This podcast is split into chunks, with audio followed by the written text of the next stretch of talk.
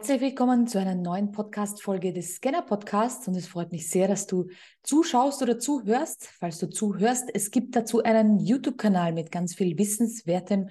Schau sehr gerne nach. Dort sind auch Auftritte von mir im Fernsehen und im Radio zum Thema Scanner-Persönlichkeiten. Also hör und schau dir das gerne an.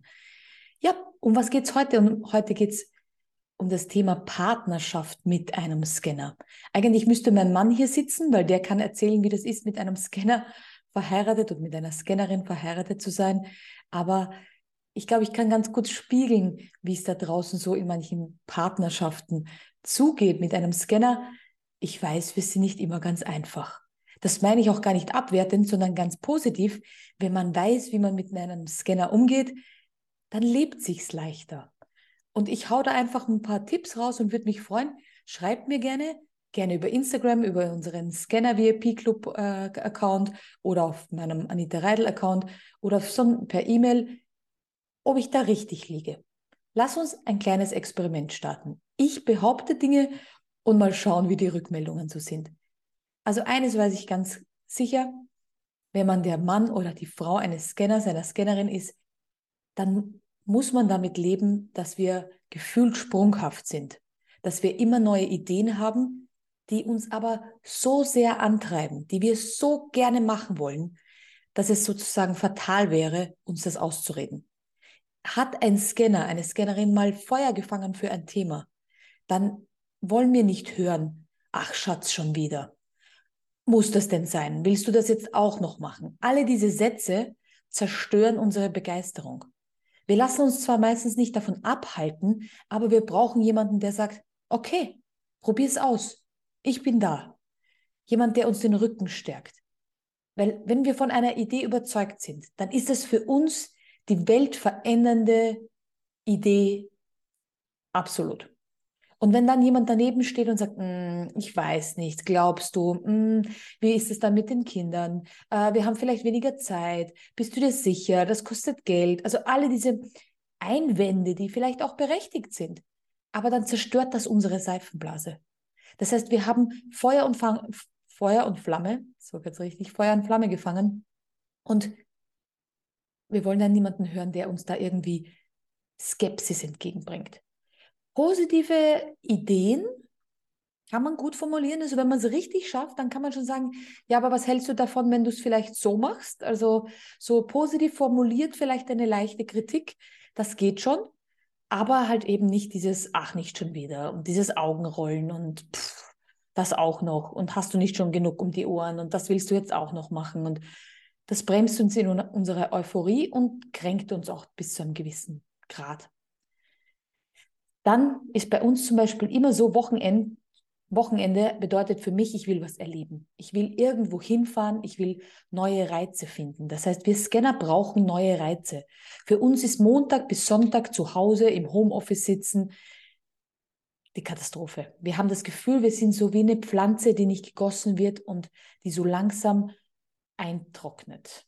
Und wir brauchen neue Reize, um wieder kreativ zu sein, um wieder gut neue Dinge zu planen, um unsere Kreuz-Querverbindungen gut zu aktivieren und am Leben zu erhalten. Das heißt, wir brauchen das. Mein Mann war früher Montag bis Freitag viel arbeiten und wollte Wochenend seine Ruhe. Ich war viel zu Hause durch unsere Tochter und durch meine Jobs zu Hause und wollte am Wochenende raus. Das spießt sich dann doof. Das heißt, ich wollte immer was erleben, was Tolles machen und mein Mann hat gesagt, ich fahre jeden Tag in die Großstadt. Ich will endlich Ruhe und am Land die Stille genießen. Und ich wollte Action. Also ihr seht schon, da ist eigentlich Konfliktpotenzial da, wenn das eben nicht ausgesprochen ist. Das heißt, wir Scanner neigen dazu, immer was Neues zu brauchen, neue Location, neue Events. Vielleicht, jetzt lebe ich ja hier auf Mallorca, das heißt, ich möchte mir gerne die Insel ansehen, ich möchte coole Städte kennenlernen, die unterschiedlichsten Buchten finden, dort spazieren. Also man kann vielleicht auch ein bisschen Ruhe verbinden mit was Neuem erleben. Es muss ja nicht immer mit dem Rennauto am Renn, äh, irgendwo am Ring fahren sein, sondern es kann ja auch mal was ruhigeres sein, aber eben was Neues. Etwas, was ich noch nicht kenne. Und das ist für uns ganz wichtig. Wir brauchen regelmäßig etwas Neues. Für uns sind Bibliotheken oder Bookstores einfach großartig, weil man hat so viele Inspirationen, allein durch die unterschiedlichen Buchcover und wenn man dann noch Zeit hat zu schmökern und zu schauen, das, da geht uns das Herz auf. Das heißt, vielleicht ist es auch ein Besuch wieder mal in einer Bibliothek oder in einem Museum oder dergleichen. Es muss nicht immer Action sein, aber eben neue Reize. Ganz wichtig an dieser Stelle ist mir auch zu sagen, all diese Tipps und Tricks und sozusagen aus meinem Leben sind nicht für alle Scanner, weil wir haben ja unterschiedliche Scanner-Typen. Aber aus meiner Erfahrung mit vielen hundert Scannern, mit denen ich gesprochen habe, ist es der Gros der Scanner. Das heißt, wenn ihr zu Hause eine Scanner-Persönlichkeit seid oder mit einer, in einer Beziehung lebt und sagt, nee, eigentlich will die am Wochenende ihre Ruhe, dann bitte bleibt dabei. Sagt ihr nicht, ach, ich habe aber bei Anita im Podcast gehört, das muss so sein, los geht's, wir gehen jetzt. So ist es nicht gemeint. Aber wenn ihr in euch spürt, ich will was Neues erleben, ich will was tun, ich will was machen, bitte kommuniziert das. Das ist für euch ganz wichtig, weil sonst vertrocknet ihr eben. Und das wollen wir nicht. Und genauso ist es aber auch in einer Beziehung im Arbeitsalltag. Das heißt zwischen Mitarbeitern, Kollegen, Vorgesetzte, Vorgesetzte äh, und Mitarbeiterin. Also ihr seht schon, überall, wo Menschen zusammentreffen, ist es wichtig zu wissen, mit wem habe ich es zu tun. Und genau deshalb mag ich das, dass man, wenn man weiß, man ist Scanner und man kommuniziert das, dass das natürlich Potenzial und Bürde gleichzeitig ist. Weil wenn ich dem nichts Neues liefere und er jeden Tag das Gleiche macht, dann wird der unzufrieden, wird der verkümmern. Wenn ich weiß, hey, der Mitarbeiter braucht oft neue Herausforderungen, dann kann ich dem coole Projekte geben. Wir lieben die Herausforderung. Wenn jemand sagt, es geht nicht, dann heißt es für uns, jawohl, ich zeig's, dass es geht. Und wenn man das weiß, dann kann man in Familien sagen, hey, vielleicht hat der oder die eine Idee. Der fällt doch sonst immer etwas dazu ein. Das sind die Problemlöser, die Feuerlöscher. Wenn ein Familienfest zu kippen droht, weil es plötzlich anfängt zu regnen, dann fällt dem Scanner in den meisten Fällen irgendeine Lösung ein. Ein Lokal, das offen hat, ein Zelt, das man aufbauen kann, irgendetwas. Weil sofort bei uns innen drin die Lösung gesucht wird. Wir sind sehr lösungsorientiert, weil geht nicht, gibt's nicht. Wenn man das weiß, hey, das ist doch ein cooler Partner, irgendein Problem und ich weiß, Schätzelein macht das schon oder lässt sich was einfallen.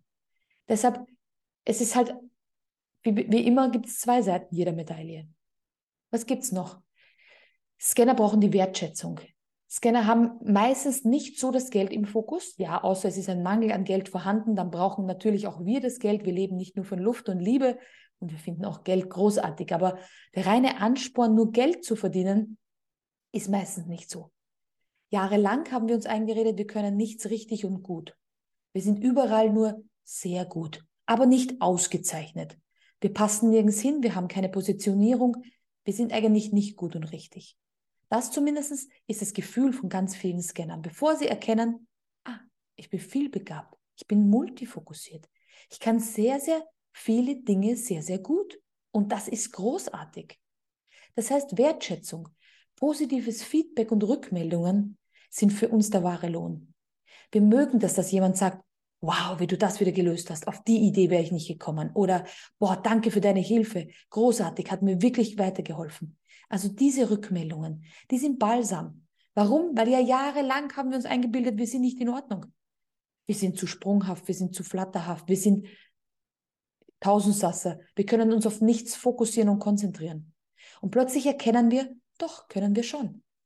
Wir machen nur Dinge schneller. Oder wir machen Dinge nicht ganz so perfekt. Perfektionismus ist so ein Ding. Nicht alle Scanner sind da sehr locker drauf. Aber das Pareto-Prinzip, finde ich, das passt schon ganz gut. Wir machen gern schnell etwas, diese 20 Prozent, und sind mit den 80 Prozent Output vollkommen zufrieden. Wir brauchen nicht immer die 100. Deshalb wahrscheinlich fühle ich mich hier in Spanien so wohl, weil hier reichen die 80. Hier wird nun mal der Strom irgendwo an die Fassade geklatscht und solange der Strom läuft, ist auch alles in Ordnung. Da ist nicht der Perfektionismus so, dieses, es muss bis ins kleinste Detail sein. Heißt aber nicht, dass wir uns nicht sehr detailliert auch mit Dingen auseinandersetzen. Wenn wir für etwas Feuer und Flamme sind, dann wollen wir uns damit auseinandersetzen. Und zwar ganz genau. Deshalb der nächste Tipp, wenn dein Schatz, dein Mitarbeiter, das kannst du erweitern, sich für ein Thema wirklich brennend interessiert, dann gib ihm oder ihr die Möglichkeit, YouTube-Videos zu schauen, ähm, sich Bücher zu bestellen, Hörkurse zu hören, Podcasts zu dem Thema zu hören, also richtig in das Thema einzutauchen. Bitte sag ihm oder ihr nicht, du hast doch noch zehn Bücher, die du nicht gelesen hast. Wir wissen das. Wir werden diese zehn Bücher auch wahrscheinlich nie lesen. Wir haben die ersten paar Seiten gelesen, haben uns einen großen Überblick darüber, aber wahrscheinlich werden wir sie nicht lesen. So sind wir. Wir lesen halt 80 Prozent vielleicht eines Buches, wenn überhaupt. Aber dann kommen schon wieder Reize von einem anderen Buch und wir lesen dort weiter. Deshalb, gerade bei diesen multifokussierten, viele Themen anreißen, sich aber auch in viele Themen einlesen, lasst diese Möglichkeit. Es ist nicht wie in der Schule, dass man eine Stunde Mathematik hat, eine Stunde Spanisch hat und genau in dieser Zeit darf man sich nur mit dem auseinandersetzen sondern wir lesen manchmal in einem Buch und kriegen einen Impuls und dann sagen, ah, sehr interessant. Daraus könnte ich einen Social Media Post machen. Oh, das könnte ich posten. Daraus könnte ich eine Podcast-Folge machen. Und dann legen wir das Buch zur Seite und setzen das um. Das heißt, wir brauchen diese Impulse. Und die sind sehr oft in Büchern zu finden. Das ist aber auch der Grund, warum wir uns bei Themen, in die wir uns richtig einarbeiten wollen, weil wir sagen, boah, ich muss das jetzt lösen, auch ganz tief in die Materie eintauchen. Das bedeutet nicht, dass wir uns so oberflächlich damit beschäftigen. Das ist nämlich der Irrglaube da draußen. Wenn ich Bock habe, WordPress zu lernen, dann sitze ich fünf, sechs Wochen und eigne mir vieles an zum Thema WordPress. Und fünf, sechs Wochen sich mit WordPress zu beschäftigen, da kriegt man schon einen geilen Output. Heißt aber nicht, dass ich nachher mich noch jahrelang mit WordPress auseinandersetze und jedes neue Plugin kenne und jedes neueste Update.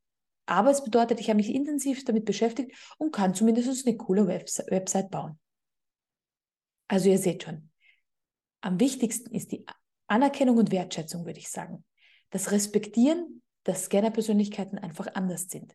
Neue Reize zu schaffen, neue Reize zuzulassen und diese ganzen Gehirngespinste, ich sage immer die Gehirnfurze, zuzulassen. Zu schauen, was wird daraus. Vielleicht wird es nichts. Vielleicht ist es ein Projekt und man denkt sich, oh Gott. Ich habe hier in Mallorca, wollte ich ein großes Beet machen mit Tomaten, mit Pflanzen. Ist nichts daraus geworden. Ein paar Tomatenpflänzchen sind aufgegangen, aber ich hatte einfach keine Zeit und keine Muße und auch keine Liebe, das hier zu machen. Was ich wiederum in Österreich früher sehr, sehr gern gemacht habe. Das heißt, ich musste das kennenlernen. Ich musste das, das für mich selbst erfahren, dass es so tolle Tomaten gibt, gleich um die Ecke beim tollen Biomarkt. Und ich sie gar nicht anpflanzen will, muss, brauche. Das war anders in Österreich. Da wollte ich meine eigenen Tomaten haben, aber die anderen, die sind ja aus Spanien grün gekommen. Also ihr seht schon, dieses Kennenlernen und Spüren und sich selbst ähm, ja ein bisschen feinfühliger darauf einlassen, das ist schon sehr, sehr wertvoll. Ich hoffe, ich habe euch ein paar Impulse mitgegeben, bin gespannt auf eure Rückmeldungen. Freue mich, wenn ihr weiterhin aktiv seid, sowohl auf dem YouTube-Kanal als auch auf dem Scanner-Podcast. Hört euch gerne die anderen Folgen an und ich freue mich auf die nächste Folge. Bis zum nächsten Mal. Eure Anita. Tschüss.